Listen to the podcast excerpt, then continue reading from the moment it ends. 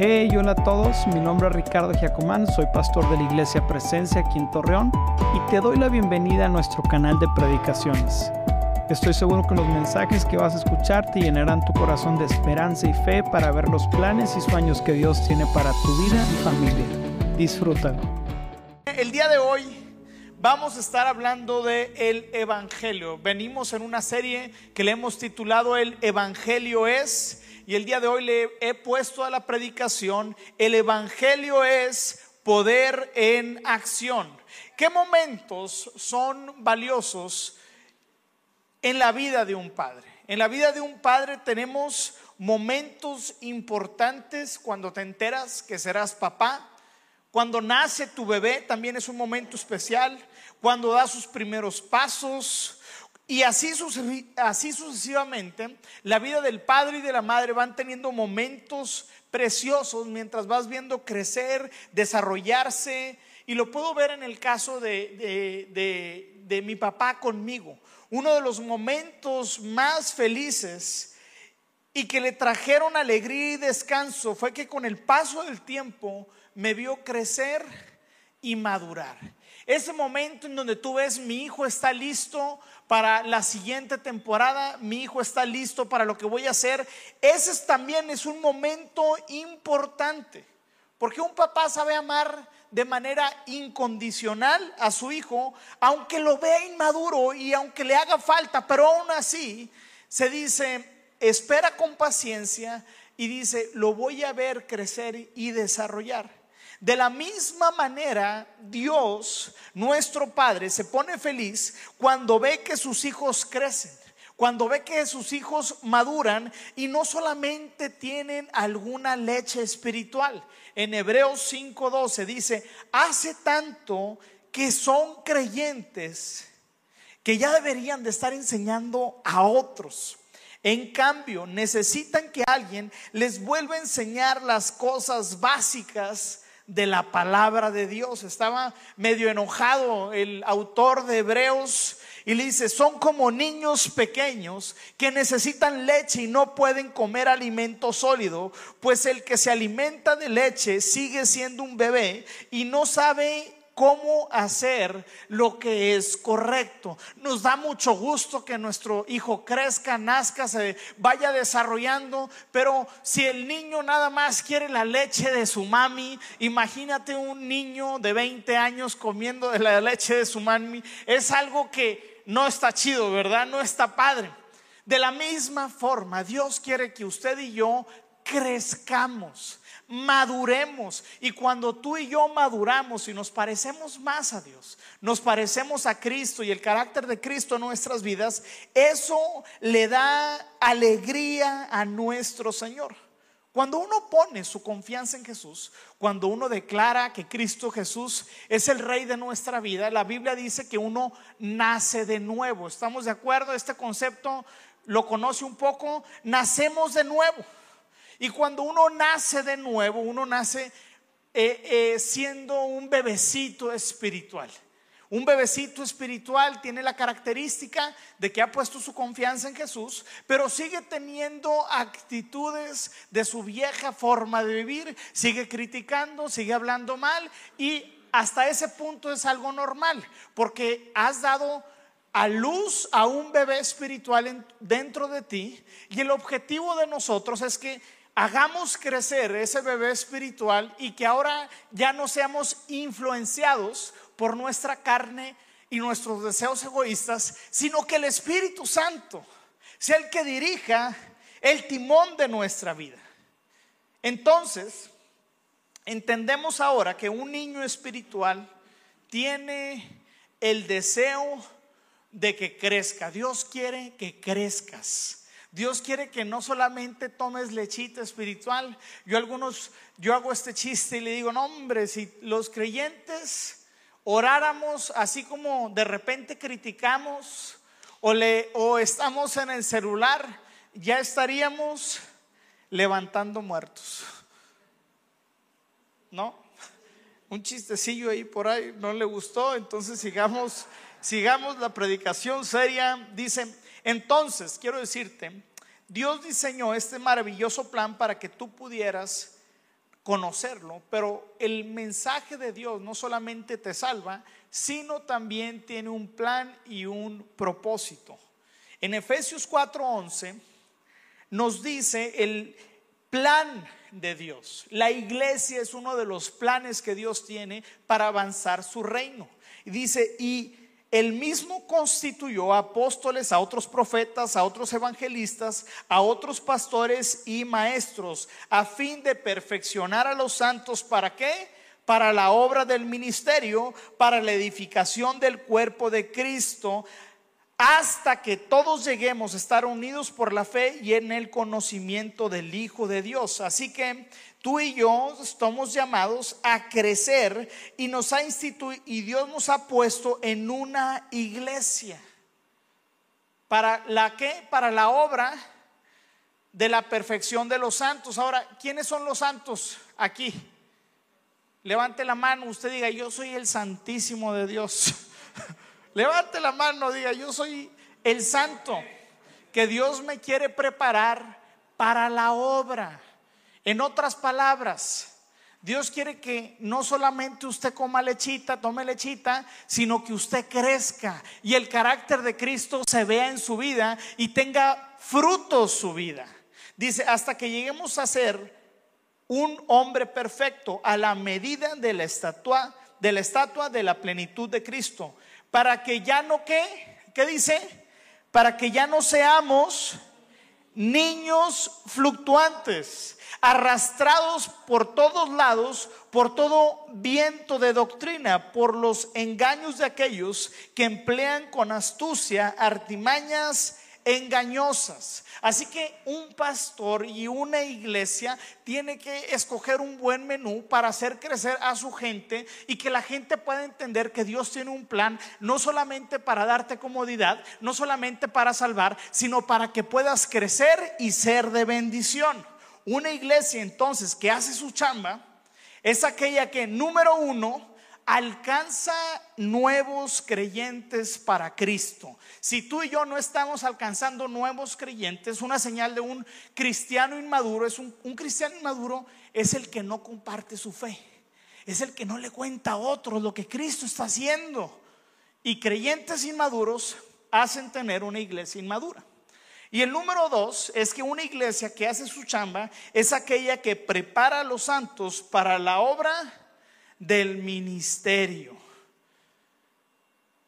Una iglesia te tiene que preparar para servir a Dios con tus dones y talentos, para que encuentres tu lugar y sirvas al Señor. Yo quiero desafiarte el día de hoy a que le sirvas a Dios. Yo quiero desafiarte a que no solamente seas un auditor de la iglesia, no solamente seas un oidor de la iglesia, no solamente seas alguien que viene y se sienta en la iglesia, sino seas alguien que sirve al Señor y que le dice, Señor, tú me has salvado, tú me has amado y como tú te entregaste a mi vida, ahora yo te entrego la mía para que tú la utilices en el nombre de Cristo Jesús. Amén. Dios quiere usarte, iglesia. Dios quiere utilizarte. Y en la Biblia vemos todo tipo de ejemplos que Dios utiliza, personas comunes y corrientes. El salmista dice así en, el Salmo 119, 32, dice, quiero seguir la senda de tus mandamientos, porque tú le das libertad a mi corazón. Oh Señor, guíame por el camino de tus estatutos y yo los obedeceré, obedeceré hasta el fin. Hazme entender tu ley para cumplirla, la obedeceré de todo corazón. Y ese es el carácter de un cristiano maduro. Así que el día de hoy vamos a continuar con la serie del Evangelio es. Anteriormente hablamos que el Evangelio es, es, el, es el plan de Dios. Lo vimos en la primera en la primera sesión, Carlos nos habló de que el Evangelio es el camino, la verdad y la vida. Y el día de hoy voy a hablar acerca de que el Evangelio es poder en acción. Y el día de hoy me voy a poner modo maestro, así maestro de una universidad. Y eh, la enseñanza del día de hoy va a ser fundamentalista. Te vas a llevar a fundamento para que tengas una fe y entiendas el plan de la evangelización. Porque el evangelio es, el evangelio son buenas noticias. Y las buenas noticias tienen algunos elementos fundamentales que nos aseguran que nosotros le pertenecemos a Dios porque Cristo murió por mi vida y se entregó por mí. Pero la evangelización es el plan de Dios en acción. Y la evangelización tiene cinco elementos y voy a estar utilizando mi mano para apuntar estos cinco elementos. Cinco elementos que espero que con los deditos tú también los vayas tocando y veáis el primer punto, el segundo punto, el tercer punto, para que entendamos el plan que Dios tiene. El primer elemento, y bueno, esto lo vamos a agarrar de Efesios capítulo 1, versículo 13. Y dice así, también ustedes, luego de haber, ¿qué dice? De haber oído, ese es el primer punto, la número dos es la palabra de verdad, que es el Evangelio que los lleva a la salvación y luego de haber creído en él fueron sellados con el Espíritu Santo de la promesa. Y aquí pusimos cinco diferentes colorcitos. ¿Los puede ver? ¿Los puede identificar? Los que ya están en la tercera edad dice, ya no lo veo, ya no alcanzo. Ya échame unas cataratas ahí si tienes de repuesto. Si lo vemos muy bien, algunos dicen, presumen su vista, pero hay cinco cosas del plan de la evangelización. La primera de ellas es los oídos que reciben. Número dos, la boca que proclama. Número tres, el evangelio que salva. Número cuatro, el, el corazón que cree y confiesa. Y número cinco, el sello del Espíritu Santo. Cinco cosas que contiene la evangelización. Amén. Este tema le debería de importar a usted porque es lo que a Dios le importa. El Evangelio es el plan de Dios y uno tiene que abrazar el plan de Dios y lo que Él quiere hacer con nosotros. Así que voy a hablar primeramente de este pasaje. Toda la predicación se basa en Efesios 1.13.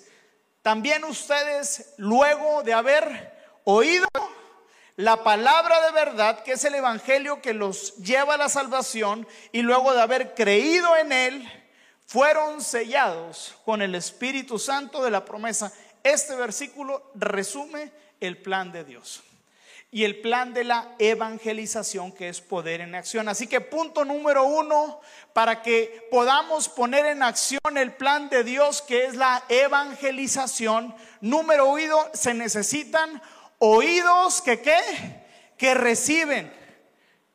Y estos oídos son los receptores, son los oídos que escuchan y que están atentos. Jesús nos dijo lo siguiente en Mateo 9, cuando vio a las multitudes, les tuvo compasión porque estaban confundidas y desamparadas como ovejas sin pastor. A sus discípulos les dijo, y ahora Jesús te dice a ti, la cosecha es grande, pero los obreros son pocos. Así que los oídos es la cosecha. Los oídos son las personas que Dios ha puesto en tu camino. Los oídos son tus familiares. Los oídos son tus amigos y vecinos que están confundidos y que no conocen a Dios. La evangelización inicia con oídos que reciben y escuchan la palabra de Dios. Nada inicia si no hay oídos que escuchen. En, Romanos 10, 17 dice, así que la fe viene por qué? Por oír. Es decir, oír la buena noticia acerca de Jesús. Así que uno que ha entendido el mensaje de salvación entiende que necesita buscar oídos que quieran escuchar. Tú el día de hoy estás aquí porque alguien vio tus oídos como buena tierra para predicarle el Evangelio. El día de hoy estás aquí porque fuiste estimulado, porque escuchaste, porque alguien te contó y tú y prestaste oídos para las buenas noticias acerca de Cristo Jesús. Así que la evangelización inicia con un oído que está disponible. Número dos, lo que el siguiente elemento de la evangelización es la boca que proclama. Así como nada sucede si no hay un oído que escucha, tampoco nada sucede si no hay una boca que proclama las buenas noticias. En Isaías 52, 7 dice, qué hermosos son sobre los montes los pies que traen buenas noticias, que proclaman las buenas noticias. La boca que Dios te dio, no solamente te la dio para comer, te la dio para que tú y yo podamos proclamar las buenas noticias. Y no sé, no sé si te habías puesto a pensar, pero la fe cristiana está a una generación de ser extinguida. Estamos a una generación de ser extinguidos. Sí, Señor, tú y yo somos el resultado de una antigua generación que se tomó el tiempo de proclamar las buenas noticias. Estás aquí porque alguien decidió compartirte. Estás aquí porque alguien asumió la responsabilidad de la evangelización y dijo, yo a Alberto, yo a Armando, yo a Denise, yo a María le voy a hablar del Evangelio, le voy a proclamar las buenas noticias. El día de hoy somos el resultado de alguien que nos compartió. Pero la siguiente generación está en peligro de extinción si tú y yo no entendemos que tú y yo somos los canales con los cuales Dios proclama las buenas noticias. Cuando no entendemos la responsabilidad y nuestra generación no asume esta grande responsabilidad, no vamos a alcanzar la siguiente generación. En segunda de Corintios, Dios nos habla de que tú y yo tenemos una chamba que hacer. Dice, y todo esto es un regalo de Dios, que nos trajo de vuelta a sí mismo por medio de Cristo, y eso nos encanta y lo abrazamos, lo predicamos, y algunos pastores predican solamente esto los 52 domingos de la semana. Pero se necesita también explicarnos para que lo podamos asimilar, para que lo podamos abrazar y para que lo podamos entender que no solamente fuimos salvos por gracia, sino que también tenemos una responsabilidad, tenemos una tarea y Dios nos ha dado la tarea de reconciliar a la gente con Él. Tú eres un agente de reconciliación. Dios te quiere utilizar a ti en tu casa, en tu trabajo. No tienes que ser pastor como yo. Tú tienes que decir, yo soy alguien que Dios le ha dado una chamba, un trabajo, un negocio, me ha puesto en la universidad y me ha puesto ahí por algo. ¿Por qué? Porque quiere que comparta, porque quiere que hable, porque quiere que busque aquellos corazones, aquellos oídos que necesitan escuchar nuestra voz. Si no asumimos nuestra responsabilidad, seremos la generación que desperdició y no entendió lo que Dios quería hacer. Tú estás aquí porque alguien te explicó el Evangelio. Alguien te habló de Jesús, de lo bueno que es Él y del plan que Él tiene.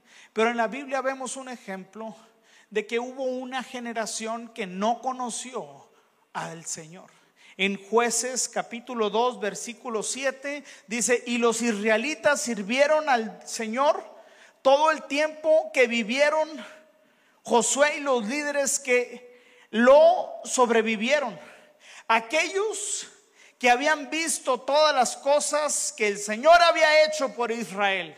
Y dice que esa generación se murió vio las proezas, vio los milagros, vio el mar rojo, conquistaron territorios, compraron bodegas, extendieron planes y mientras esos líderes estuvieron vivos, todos seguían al Señor, pero no tuvieron la responsabilidad de contarles. Y vea lo que dice la siguiente, el versículo 10. Después de que murieron todos los de esa generación, creció otra que no conocía al Señor, ni recordaba las cosas poderosas que él había hecho en Israel. No se tomaron el tiempo para platicarles a la siguiente generación. No hubo papás que se sentaran con los hijos y les explicaran las buenas nuevas. No hubo líderes y no hubo abuelitos que llamaran a sus nietos y les dijeran, nosotros fuimos esclavos años atrás, pero hubo un Dios que con mano poderosa nos sacó y por eso el día de hoy estamos aquí y porque no hubo alguien que proclamó las buenas nuevas, toda una generación no conoció a nuestro Dios y nuestro Salvador. Vamos a tomar un poquito de agua.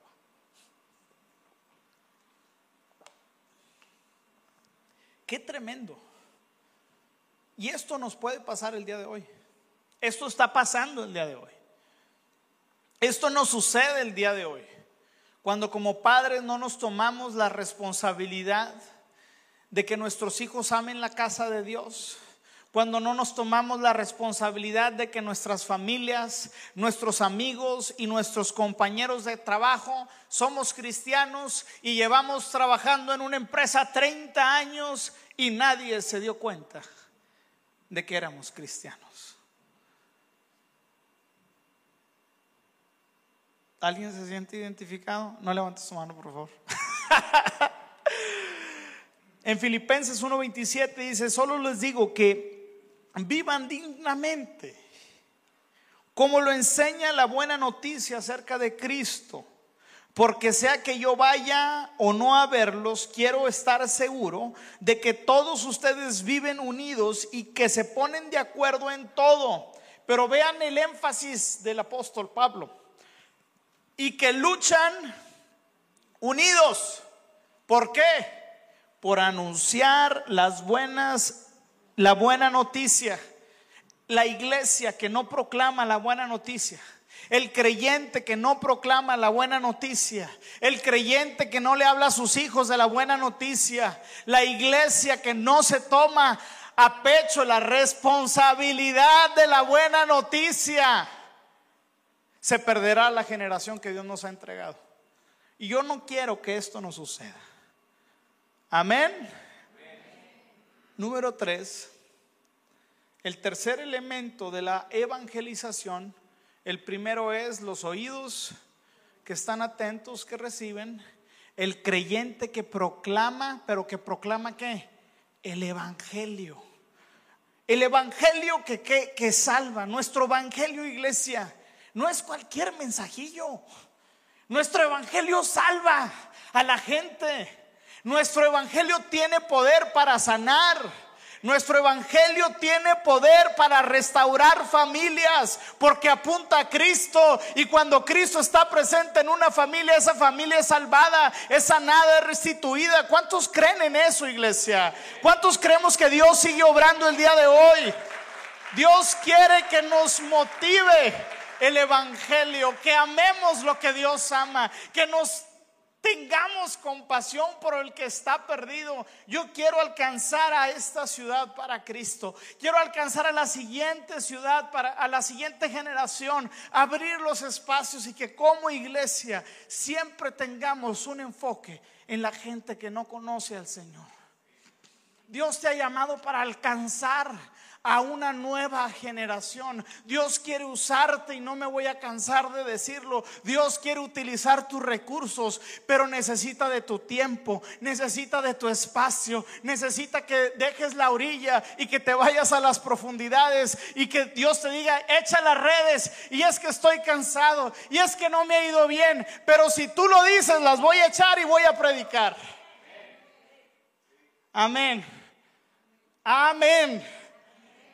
El Evangelio tiene cuatro, las cuatro leyes espirituales. ¿Alguien se las sabe? Levante su mano, por favor. Cuatro leyes espirituales. ¿Las cuatro leyes espirituales se las sabe? Diga sí o no, levante o no la mano, no se la sabe. Bueno, después de esta predicación, Si Dios me llama a su gloria, yo voy a estar satisfecho porque le enseñé a la iglesia las cuatro leyes espirituales. Hice mi trabajo. ¿No se la saben la neta? Bueno, alguien que sí se la sepa. Una, bueno, ahí les va. Entonces, la manita, levante su mano. Dedo gordo es los oídos que escuchan. Toque su dedito gordo. Los oídos que escuchan. El dedito número dos, que es? La boca que proclama. El dedito número tres, que es? El evangelio que salva. Y ahí nos vamos a estacionar. Y luego agache su manita y luego agarre la otra. Y hágala así. Cuatro. Cuatro leyes espirituales. La primera de ellas, oye, ¿cómo predico el Evangelio que salva? Tienes que saber las cuatro leyes espirituales, porque las cuatro leyes espirituales son el fundamento del Evangelio. El número uno, estamos en versión, en versión clase, la primera ley espiritual es que Dios te ama y tiene preparado un lugar en el cielo. En otras palabras, la primera ley espiritual me dice que Dios tiene un plan y que Dios me ama, que fui diseñado para ver su gloria y reflejar su gloria y el sustento bíblico está en Génesis 1:26 hagamos a los seres humanos a nuestra propia imagen. Fuiste diseñado para adorar, fuiste diseñado para ver la gloria de Dios y reflejarla. Esa es la primera ley. La segunda es, sin embargo, número dos, diga conmigo, número dos, la condición del hombre nos impide llegar y disfrutar del amor y el lugar que Dios tiene preparado. Hay una condición, hay algo que me impide y que se llama pecado. En Romanos 3:23 dice, pues todos hemos pecado y nadie puede alcanzar la gloriosa meta establecida por Dios. En Romanos 3:6-23 está pues la paga del pecado que deja el pecado es la que la muerte. Pero el regalo que Dios da es la vida eterna para por medio de Cristo. Así que la segunda ley espiritual me habla de mi condición, la condición del hombre carnal, naciste en pecado y vivirás en pecado si no aceptas a Cristo a Jesús. Así que la causa del pecado, número uno, me separa de Dios. Y al estar separado de Dios se produce en mi corazón una muerte espiritual porque Dios es el dador de vida. Y la número dos es que el pecado distorsiona la imagen de Dios en mi vida y no la puedo recibir ni tampoco la puedo reflejar porque soy un hombre que está en pecado. La tercera ley espiritual, estamos aprendiendo iglesia. Ah, aquí vas a salir y échenme a mi jefe a ver las cuatro leyes espirituales, ahí te van. Ven que te las voy a decir. Número uno, la, número uno, Dios te ama, Dios es un Dios de amor y ha preparado un espacio para ti. Número dos, la condición del hombre nos impide llegar y disfrutar del amor de Dios. El sustento bíblico está en Romanos 3:23 y Romanos 6:23. Amén o no amén como dice mi, mi tío Javier. Amén o no amén, iglesia.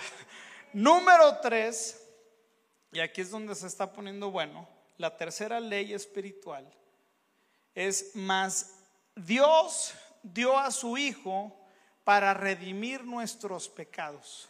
O sea, no hay un camino, no hay una forma de poder llegar a Dios y de restablecer mi relación con Él si no es a, a través de la vida de su Hijo. Y ahí agarramos la Biblia, Romanos 5.8, y dice, pero Dios mostró el gran amor que nos tiene al enviar a Cristo a morir por nosotros cuando todavía éramos pecadores. La tercera ley nos muestra que necesitábamos un sustituto, alguien que tomara nuestro lugar, y Cristo tomó nuestro lugar. La tercera ley nos habla de los de la obra de Cristo en la cruz del Calvario. Fueron sus, por, dice, sin embargo, fueron nuestras debilidades las que Él cargó, fueron nuestros dolores lo que lo agobiaron y pensamos que sus dificultades eran un castigo de Dios, un castigo por sus propios pecados, pero Él fue traspasado por nuestras rebeliones y aplastado por nuestros pecados. O sea, Dios me amó y me envió a su Hijo. Y la cuarta ley espiritual, ya estás entrenado para evangelizar. Después de esta prédica, no tienes excusa. A ver, hermana, venga, siéntese. ¿Tienes oídos? Entonces vas a escuchar lo que tengo que... No, lo, lo vamos a hacer en amor, iglesia. Y la cuarta ley es que debemos individuar a Jesucristo como Señor y Salvador para poder conocer y experimentar el amor y el plan de Dios por nuestras vidas. Como dice en Hechos 3:19, ahora pues arrepiéntanse de sus pecados y vuelvan a Dios para que sus pecados, que dice, sean borrados. Debemos de recibir a Cristo. Debemos de, y lo recibimos mediante la fe, cuando creemos, cuando depositamos. Fue por su gracia por la que fuimos salvos, por medio de la fe.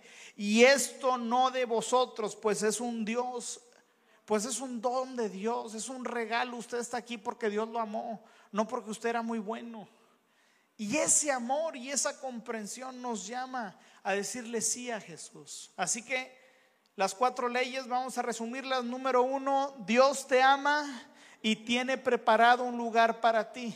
La segunda ley es la condición del hombre nos impide llegar y disfrutar del amor de Dios que tiene preparado por nosotros. ¿Por qué? A causa del pecado.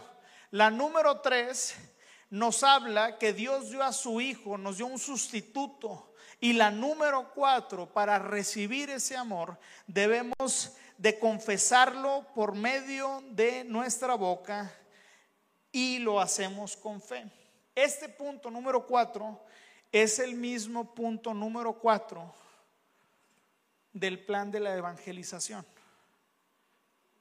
Sincronía oídos que escuchan, boca que proclama. Número tres, ¿qué? El evangelio que salva. Y el cuarto elemento de la evangelización es que el corazón tiene que, el corazón tiene que creer y confesar. Dice, habiendo creído en Él, si me pueden apoyar con el piano, dice, y habiendo creído en Él. Se necesita creer. En Romanos 10, 9 dice, si declaras abiertamente que Jesús es el Señor y crees en tu corazón que Dios lo levantó de los muertos, serás salvo. Pues es por creer en tu corazón que eres hecho justo a los ojos de Dios y es por declarar abiertamente tu fe que serás salvo. Te identificas con Cristo. Le dices, sí, entiendo, escuchas el Evangelio, eres estimulado y el Espíritu Santo te comienza a decir, sí, es Cristo que te salvó y el Espíritu Santo te empieza a convencer de que eres un pecador, que estás separado de la gloria de Dios y comienzas a ser estimulado por escuchar la palabra porque el Evangelio dice es poder que salva. Y comienzas a escuchar y no solamente a nivel intelectual, sino comienzas a tener una certeza de que Dios es el Señor, de que Cristo tiene un plan, de que Cristo vino a salvarte. Y después de llevarlo al tu corazón, tu corazón te lleva a creer y confesar. Y número cinco. Número cinco el sello del Espíritu Santo. Sellados con el Espíritu Santo de la promesa. En Efesios 4:30 dice, no se no entristezcan al Espíritu Santo de Dios con la forma en la que viven. Recuerden que Él los identificó como suyos y así les ha garantizado que serán salvos el día de la redención. Así que el Evangelio lo entiendo, lo declaro y cuando lo confieso y lo creo, el Espíritu Santo viene a sellar en nuestro corazón la identidad de Dios en nuestras vidas. Y esta palabra quiere decir que te identifica. Por eso la palabra de Dios dice, y te doy un nombre. Y eres parte de la familia de Dios. Y Gálatas te dice que eres, ahora tienes un lugar en la mesa y que Dios te hace parte de su familia y que eres su herencia y como resultado de eso deposita en ti el Espíritu Santo como garantía de todo lo que has creído. Porque has creído en Dios, Dios deposita el mismo Espíritu que levantó a Cristo de los muertos para darte la certeza de que estarás con Él, para darte la certeza de que vivir por Cristo vale la pena, para darte la convicción y la confianza que vale la pena vivir y morir por el Evangelio, porque Dios nos identificó como suyos. Antes estábamos muertos, antes le pertenecíamos al enemigo a causa de nuestras, de nuestras debilidades y pecados. Pero hubo un Dios que te amó. Hubo un Dios que dio su vida por ti. Cuando tú crees esa verdad, el Espíritu Santo viene a sellarte y dice, este es mi hijo. Este es mi hijo.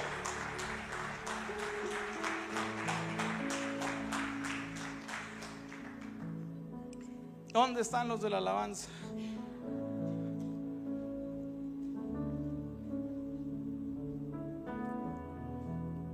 El sello del Espíritu Santo.